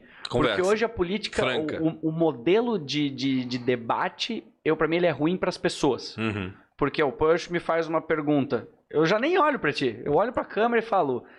Nada a ver, eu esqueço a pergunta Sim, que tu fez. Eu falo sim. porque eu tenho 30 segundos pra responder alguma E coisa. fala o que eu quero falar, né? E daí Porque- a gente fica assistindo. É, que não, é horrível. O modelo é horroroso. Mas enfim. Agora, pô, tu aqui conversando com os dois, eu falo, não, vamos bater um papo, Uhum. explica. Agora tu vai ter que ser quem tu realmente é. tu não vai poder ter um minuto e meio pra fazer uma é, resposta mas não é, programada. não, não é fácil, sabe? É, tem essa questão de ser realmente quem é, cara, é complicadíssimo. Assim, Eu- nas entrevistas que eu faço, eu, eu procuro, eu tento, né, fazer com que isso aconteça, mas É e difícil. principalmente político, cara, é muito difícil. É muito difícil. Que Colocar merda, né? ali quem de fato o cara é é muito complicado, porque na realidade eles assumem um personagem, né? É, eles dão lugar, eles substituem um personagem pelo que eles realmente são. Eu não sei em que momento um político profissional é de fato quem ele é. Talvez sentado no vaso, Foda, lendo um né? jornal. É, pô, É muito complicado. Porque hoje a gente, a gente vê isso, por exemplo, quando a gente assiste às sessões da Câmara, por exemplo, né? Pô, eles ficam falando em terceira pessoa o tempo todo. Não, Uhum. porque supondo que eu seja um vereador. Não, porque o Pancho. Porque o Pancho fez isso, porque o Pancho fez aquilo. Pô, sou eu que fiz isso. Sou eu que fiz aquilo. Eles não são capazes de fazer isso, sabe? Eles sempre se colocam em terceira pessoa como se fossem um, ente, um ser, uma. É, uma- Às vezes uma até coisa parte, estratégia de para ele poder falar o nome dele para as pessoas gravarem É, o nome. Tem umas coisas tão tudo, absurdas. Tudo, tudo, enfim. Mas é, é, é difícil. Numa entrevista é assim, e aí a gente tem que evoluir como entrevistador, no caso, né? Pra fazer com que a pessoa saia daquele papel e realmente assuma quem ele é. Isso é difícil. Com um político, isso é muito complicado. Foda, né? Mas é possível. Não, Não, tem, é. Não tem dúvida. Mas eu, eu, eu não sei se é um problema do político ou se é um problema do povo. Exemplo. Hum. Tu já viu um político hoje falando assim, olha, aquela atitude que a gente tomou ali realmente ela foi um erro. Eu errei, a gente fez algumas correções e tal. Não, os caras não pedem desculpa. Uhum. Tu nunca viu um político assumindo um erro, Não. ou pedindo desculpa, ou valorizando Muito às vezes raro. o caso do outro. O que é uma coisa nobre, eu falei, cara, eu pra mim, o político que falasse assim, falasse, não, aquilo ali foi um erro mesmo e a gente tomou as rédeas. Fala, porra, animal, os caras Uhum. pra mim ganhou moral e eu acho que. Sim. Porque assim, a gente já sabe, a gente evoluiu como sociedade um pouco pra saber assim, cara, é impossível, aquele cara deve errar umas três vezes por dia, pelo menos. Alguma cagada ele Sim. faz. Mas não, às vezes as pessoas não entendem Aham. o erro. E daí o político fala, eu não vou assumir, porque se eu falar "E- que eu errei, é ruim. É, Sei lá, sabe? É meio É, ovo não, a galinha. Não sei se é o povo Eu acho, ou acho o que tem a ver político. com marketing também. Enfim, tem toda uma, uma estratégia aí política, né? Pra, pra sempre sair como bonzinho, né? Sempre sair como o cara que não erra, o cara que faz tudo certinho. Ah, é muito Tu não chato. queria falar de política, eu fico trazendo política, né? Que merda, foi mal. Não tem problema nenhum. Ela sai depressiva e fala, pô, eu gostei. No início tava legal, depois eu saí meio triste. O que, que fez perder o tesão no... é, política? Vamos falar que é política. Vamos falar de política. Não, mas não tem problema nenhum. Eu não vejo problema de falar. Eu só não quero me aprofundar, vamos dizer assim. Eu não vou entrar nas questões, assim. Não vou entrar mesmo, assim. Tenho, Não, realmente- mas. Acho que tá todo mundo se aprofundando demais e, e- e batendo demais. É esse que é o problema. É, eu acho que assim, o que deu pra extrair um pouco do que a gente falou de política pra qualquer pessoa, tipo, porra, conversa, não seja ignorante e ouve e pode ter certeza que tu em algum momento É. tá errado, porque nenhum lado tá 100% certo. Sim, exatamente. E os modelos não se aplicam em todo lugar, né? Eu também tenho É. isso também. Tem, é, isso é O verdade. povo é diferente em tudo que é lugar, então. Né? caras, é, lá deu certo isso. É, ah, tá, beleza. Vamos exatamente, analisar o exatamente. tamanho, geografia, Tudo, cultura, Tudo, tem um tudo, monte de coisa. Absolutamente tudo. É. Bem isso. Caramba. tá, e assim, ó, sobre a tua parte do jornalismo que eu tenho curiosidade, assim, Hum. pô, parte. Eu ia falar parte política, caralho. Eu ia voltar pra política. Eu te perguntar, fora, tu tem uma metodologia pra escrever é, algo que tu aprendeu na, na escola? Porque assim, eu, eu escrever é uma tristeza. Eu não É, consigo eu- manter uma lógica. Eu não um- me considero um grande escritor. Acho difícil também que alguém faça isso, né? Dizer assim. Mas eu, assim, eu leio o que eu escrevo, não, não tem nada demais. Eu sou um jornalista do mais normal possível, assim, sabe? A gente sempre diz assim, eu, trabalhei como colunista esses 12 anos, né? Então, os 12, são 12 anos de, de, de, de cara, de identidade. E um dos segredos nessa história é tu dar a tua personalidade no texto, né? Ou seja, a, a pessoa lê uma Sabe nota que é do Pancho. sabe que é do Pancho. Porra, exatamente. Como fazer isso? É difícil, não é fácil. Eu, eu nunca cons- eu acho que eu nunca consegui fazer isso, na realidade. É, Eu acho que o Walter Osterman é um cara que faz muito bem. O Walter era colunista do Jornal Uhum. de Santa Catarina e tinha uma coluna muito leve e tu reconhecias o texto dele. É, o Fabrício Cardoso foi um editor executivo que teve no, Santa, no Jornal de Santa Catarina, que também era colunista e também consegue fazer isso como poucos. O Carl Ehring, que teve aqui também, Uhum. Mesma coisa. Ele tem um texto que é muito. E eu era. eu na realidade, assim, eles tinham. Acho que é mais fácil isso acontecer quando os textos são grandes, quando é um- uma coluna sobre um tema só. E no meu caso, eu nunca fiz isso. Eu fiz uma coluna de notinhas pequenas. Então, assim. Acho que a minha característica maior como, como jornalista era, era fuçador. De descobrir coisinhas diferentes. Certo. Ou seja, o meu texto podia não ser uma referência, mas pelo menos o conteúdo, sim. Isso eu, eu fazia questão de, de, de, de trazer coisas novas, de novo, né? De trazer coisas novas. Então, é, eu acho que a, a minha coluna, principalmente na época que eu trabalhava com economia e negócios, eu gostava de fuçar as questões aqui da, da, da nossa região em relação a isso, é, e também em alguma parte do cotidiano. Por exemplo, é, quando eu publiquei sobre os túneis na frente do Teatro Carlos Gomes, né?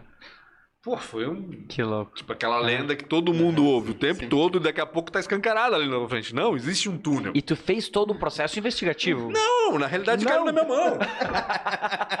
caiu na minha mão. Não tem nada de investigação. Houve um trabalho de. Porque na realidade o que aconteceu? Um amigo meu veio com essa história. Chegou pra mim e panchou. O negócio é o seguinte, ó. Eu passei lá na frente agora. Conversei com os caras lá, porque por algum motivo, e- Uhum. e, conversando com o, a- o pessoal da obra, que na época era da Odebrecht. É da né? Odebrecht, acho. É, não era BRK ainda. E, e não era a Foz do Brasil ainda. Eu já tinha passado para o Odebrecht. O pessoal falou que encontrou alguma coisa lá embaixo. Lá. Vai lá, vai dar uma fuçada. Beleza. E aí eu fui, que eu fiz? E aí é aquela história, né? É... Podia pegar o telefone e ligar para o Odebrecht? Eu falei, não vou fazer isso. Eu vou lá falar com o operário, que nem o cara fez com. E fui lá, e peguei o carro, vim pro centro. Aí passei ali, eles estavam lá trabalhando ainda no local, não tinha nada, assim, tu não vias nada, tava tudo já tampado e tal. Aí conversei com um, conversei com outro, aí o cara, não, não, teve, a gente achou uma galeria aqui e tal, tal. Falei, olha, é, mas tinha mesmo, não, tá aqui, isso aqui, passa aqui tal, tal, tal. Então tá bom, aí, aí sabendo disso, aí eu fui procurar o Debrecht e tal, e aí eles falaram, não, beleza, já que tu descobriu, a gente vai ter que falar e tal. Ah, e aí eles mostraram as fotos que eles fizeram e tudo mais, né? Então foi investigativo. Não, Porra. não, foi uma O investigação. cara chega, o inspetor Se a bugiganga, assim, informação aquele. não aquela- chegasse... Seria investigativo se eu antecipasse o assunto. Tipo, Ah. pô, sabendo que os caras vão passar ali e cavar na rua John Kennedy ali do teatro, né? Vai que eles acham alguma coisa. Então, aí poderia ir lá de vez em quando dar uma olhada, entende? Ah, mas eu, eu entendi como investigação, assim, alguém te falou e tu foi atrás É, pra investigar e Não, descobrir se exatamente, realmente exatamente. procedia. Então, isso, isso eu gostava de fazer, de descobrir as coisas novas, as coisas que tinham que ser descobertas e trazidas à tona, entende? E isso repercutiu bastante. Eu peguei esse assunto porque repercutiu Bastante, muito, bastante. né? Porque todo mundo fala nessa história dos túneis que liga o Teatro Carlos Gomes ao Santo Antônio, a Sagrada Família, o Pedro II, que era pro Hitler fugir quando ele viesse pro Brasil e papapá. Enfim, né? Então, é, esse tipo de coisa eu acho que eu, eu, eu consigo fazer bem quando eu, quando eu quero, quando eu tô focado naquilo, né? Tipo, eu quero fazer Quando isso. te interessa o assunto ali. Então eu passava o dia no telefone, primeiro, inicialmente, né, atrás de informações. Então, cara, tu passas o dia. Não existe um. um, um tava se perguntando como é que é a história de, de, de construir o, o, texto. Mas como colunista, tu tens que conversar com as pessoas, basicamente. Assim. Conversar e conversar com muita gente que não é fonte oficial também. Porque o jornalista. Ah, tu tem os teus informantes, então. Com certeza. que da hora isso. Não tenha dúvida. Tem que ter, tem que ter. Que massa. Tu não vais. Porque, assim, a fonte oficial é o que a assessoria de imprensa, o departamento de comunicação da prefeitura, por exemplo, manda para todo mundo. Então, não é isso. Assim, eu, eu, preciso conhecer alguém lá no departamento da prefeitura que pode me acrescentar alguma coisa, que pode me passar uma informação que não está sendo divulgada oficialmente, ou porque não é interessante para a prefeitura divulgar dessa forma, ou porque ah. passou batido também, às vezes não sabe que. Então, assim, é não é só receber a informação oficial, ficar aqui passivo e destrinchar aquilo. Não, é realmente fuçar.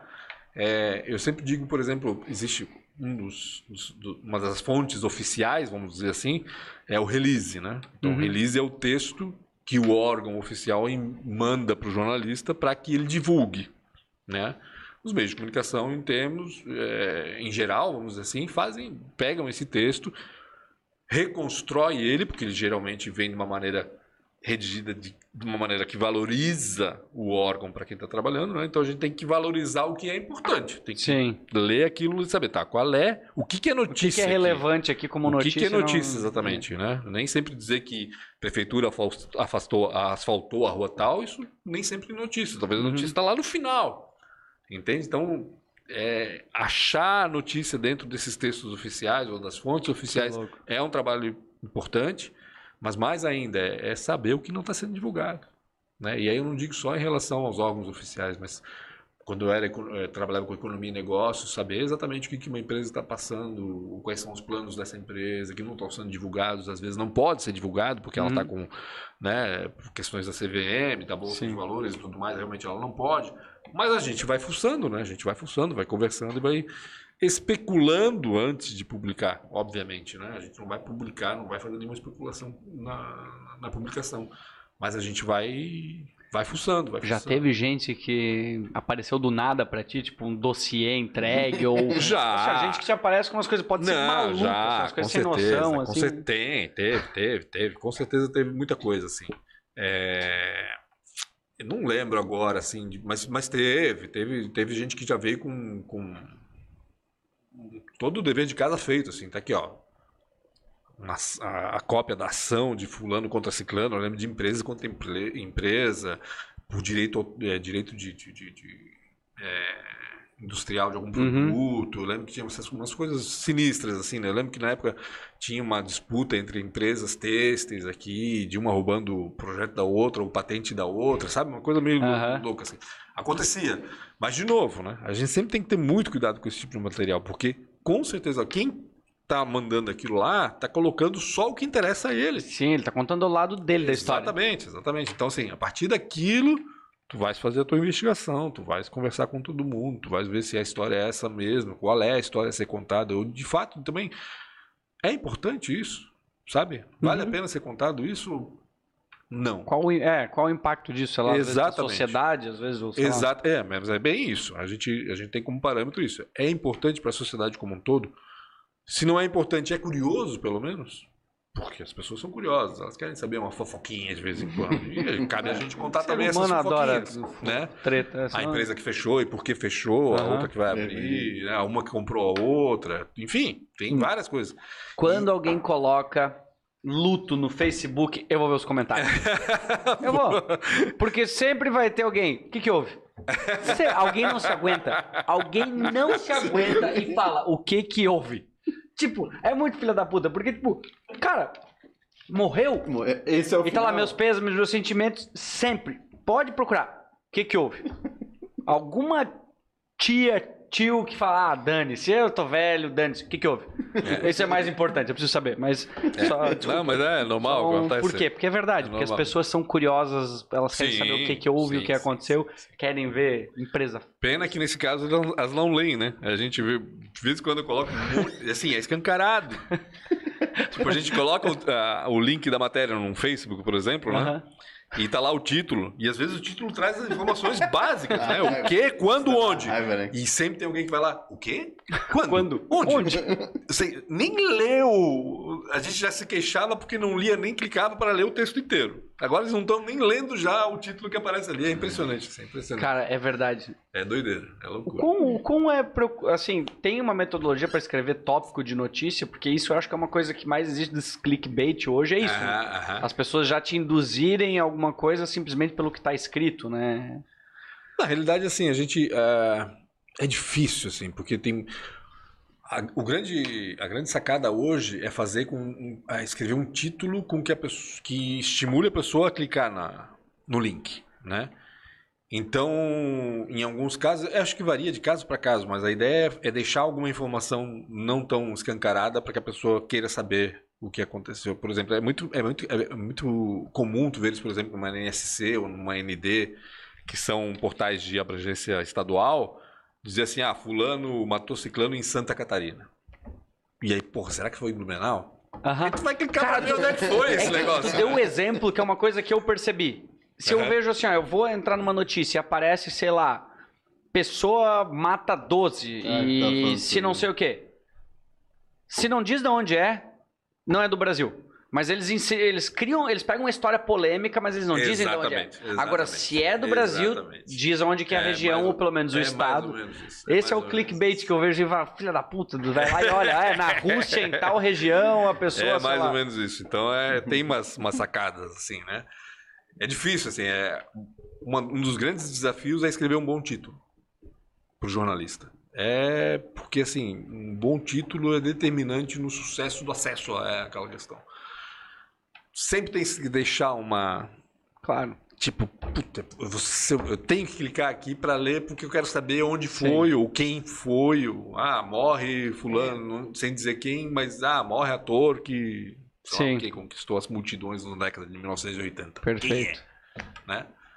Então esse é um dos grandes desafios, embora a gente tenha que sempre dar o máximo de informação possível, né? É. Mas o que tu tá falando eu entendo ouvindo de ti, que assim, o teu desafio é chamar a atenção, Sim. mas mantendo uma sinergia entre o que tá escrito com o texto. Ah, O que eu vejo muito hoje é que às vezes o texto te chama e às vezes o conteúdo não, é. Não esclarece. É, É o contrário, é, diferente. só pra te fazer entrar pra É, dizer que era é uma outra. sacanagem. Aí, né, é uma pena que as pessoas ainda cliquem, né, ou sigam essas fontes, né? A gente pensa assim, pô, tem que ignorar esse tipo de, de coisa, não dá pra ficar dando audiência pra isso. Sim. Eu acho, né, na minha opinião. sim, sim, não, mas, tá Mas, certo, eu enfim. concordo. Enfim, é, não é fácil, não é fácil, não é, não é, não é, não é simples. E aí tem as nuances do jornalismo também, né?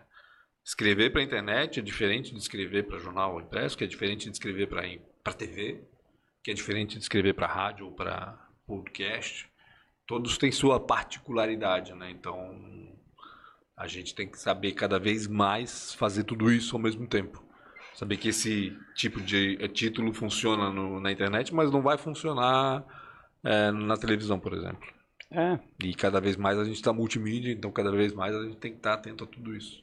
é o que a Não é gente fácil. é o que a gente conversa que realmente o YouTube é uma plataforma, o Spotify é uma no YouTube, o que, que a gente tem pra poder ajudar as pessoas a chamar a Uhum. atenção? Tu tem o tópico do, do, do, do vídeo, mas ao mesmo tempo tu tem a thumbnail, A que é a imagem, com uma frase do que o Exatamente. Pancho falou, um trechinho do, do Pancho E o falando. trabalho que tudo isso dá, né, também, né? Ou seja, É, não muito, o Daniel que faz, né? Brincadeira. quando tem gente para fazer, é ótimo. Agora quando tá sozinho, né? Senão não Que teria. nem eu quando comecei É com o. Papo com o Pancho, que são as entrevistas semanais que eu faço, né? Eu queria colocar no Spotify, mas, cara, e tempo pra fazer tudo isso? Porque tu foda. vai querer, tu vai ter que editar, vai ter que subir, vai ter que, sabe? Então, pô, e custo também, aí tem mais custo, aquela coisa toda, então não é, não é fácil. Não, não é fácil. mesmo. Hoje Tá pauleira o negócio. Não é fácil, não. Ah, Pancho. Cara, quanto tempo que a gente tá. Uma e vinte lá vai pedrada. Meu Deus do céu. Uma hora e vinte já é muita coisa. Falei pra ti, vai, vai. Cara, o que importa é que a gente tá batendo um papo, assim. Sim, eu, com eu, te- eu gosto muito, eu, assim. Pancho, eu, eu gostaria de, de te intimar pra tu poder voltar aqui mais vezes, se tu tiver Não, interesse, voltamos, se tu gostou, certeza. porque Não assim, assim, eu percebi muito já do que eu acompanho a tua visão de mundo, a forma Uhum. que tu analisa as coisas, o teu o senso crítico, acho que é algo muito valioso não só pra nós, mas não tanto que tu é a pessoa que tu é hoje no meio jornalístico, Uhum. né? Então, assim, a gente vê muita merda acontecendo, muita coisa boa. Sim. E às vezes é, eu gostaria de poder ter mais conversas com quem vale a pena conversar, que seria Uhum. tu. Então, assim, já fica aqui o. Não, com certeza, é só chamar, não tem problema. Se E for eu- pra falar de política, a gente fala de novo também. né? Ah, assim, falar de uma forma boa, claro, falar de uma forma boa de falar, cara, um pouquinho. Só não me chama pra falar de futebol, porque daí eu não Ah, entendo nada. É, eu também não. É, cara, eu sou flamenguista, mas assim, Assim como eu sou São Paulino. Tu é flamenguista igual assim. não sei nem quem é o técnico do Flamengo hoje. Nem eu. Depois Rogério do- Ceni no São Paulo, né? Ah, o Ceni. Ainda é? Ainda. Ele era pra ter caído ontem. Ah, pois é, não É, caiu eu acho ainda. que ninguém não percebeu, mas eu falei o Rogério Ceni como. Do São Paulo. Do São Paulo. Isso é pra ver o quão bom eu tô no futebol. Ah, Cara, só- porque futebol realmente é um negócio que não me. Não, me, não tenho nenhuma intimidade. Eu já gostei, já Não torci, já joguei. joguei, mas não, hoje em dia não acompanho mais. no, no, no campinho da rua, eu sempre era o último a ser escolhido, ia pro gol. ia pro gol. Você começa. É, não, então, cara, futebol é um negócio que realmente não me. Ah, mas tudo certo, a gente Não, fala. não, não compreendo muito essa paixão toda, quer dizer, compreender a gente até compreende, né? É. Mas não, não, não acompanho. Não acompanho nada, nada, nada. E é um saco, porque às vezes tu tá no meio de um pessoal que, né?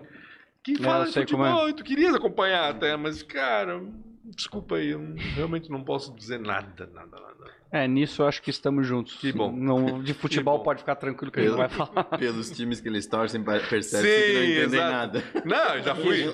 É, é, mas- Alguém falou isso. Alguém falou Alguém isso. escreveu. Mas eu entendo. Eu entendo o que ele tá falando, sabe? Porque eu era aquele. Vou com os outros, tipo, é, é, em Belo Horizonte. Época, Quando eu morava em Belo Horizonte, eu era Atlético. Porque as opções eram Atlético ou Cruzeiro. O Cruzeiro, né? Não sei por que, que eu escolhi Atlético, não tenho nem ideia. E vindo para Blumenau, vai Ah, ser que- o quê? Flamenguista, vai ser São Paulino corintiano. Gaú- ou Grêmio, é, assim. né? E olha lá, né? É. Enfim. Vai saber por que, que eu escolhi Flamengo? Não tem... Na realidade, eu até Na imagino. época talvez estava ganhando. 81, É, é por isso que o Flamengo São campeão Paulino do que era- mundo. Deve ter sido por causa disso, assim, sabe? Então, é, tava em...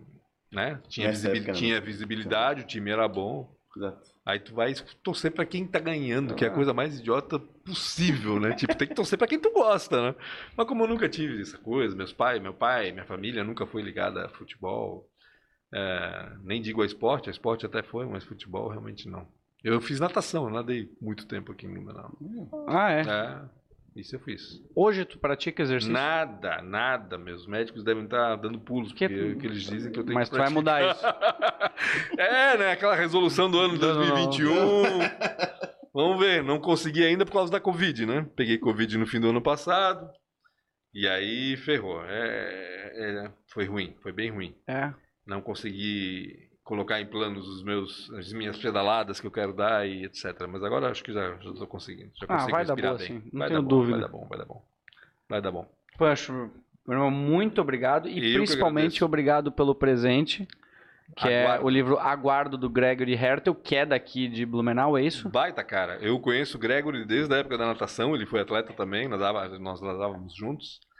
E, e hoje o Gregory é psiquiatra, né, de formação, ele tem como profissão a, é, a psiquiatria, mas ele é um, um autor, um escritor, um dramaturgo e letrista de mão cheia, assim. O cara tem, se eu não me engano, são três livros, esse, se eu não me engano, é o primeiro. É um livro que conta um pouco da, do perfil das pessoas que vivem nessa cidade chamada Aguardo, que nada mais é que Blumenau. Então é, é, um, é, um, é um livro que as pessoas daqui leem e, e se reconhecem de certa forma, assim, ou pelo menos reconhecem quem está no entorno delas, assim, é bem Que legal. bacana. E tudo com base na enchente. Veja só que é caso, né? Ou seja, a enchente de pano de fundo e, e os personagens aí ao redor dela. Bem, bem interessante o livro. Eu com Bacana certeza vou mesmo. ler e espero que o Gregory aceite o convite para participar do, do Sapiens Cast para é contar. Baita papo, assim, porque o cara realmente ele tem o dom, assim, de, de escrever, principal- principalmente. Não sei se aqui no microfone ele vai... Mas desenvolve, assim. Ele é um Ah. bom papo demais, assim. O Gregory é casado com a Maraik, que é cantora também. Que É, também vai, Tem músicas sensacionais com letras do Gregory, enfim, é realmente um, um bom papo. Espero que o pessoal que vem aqui aproveite o livro de alguma forma. É bacana. Cara, muito, muito obrigado mesmo Eu por ter cedido o teu tempo, Não, por imagina, conversar, trocar essa ideia e nos tornar aí sapiens melhores aí, porque sem dúvida tu ajudou a dar uma visão do mundo aí que não tinha. Que bom, Ainda. fico feliz e agradeço também o convite, porque bater papo é sempre bom, né? Sempre produtivo. Beleza, tamo tá junto. bom? Obrigado. Obrigado Fechou? a você.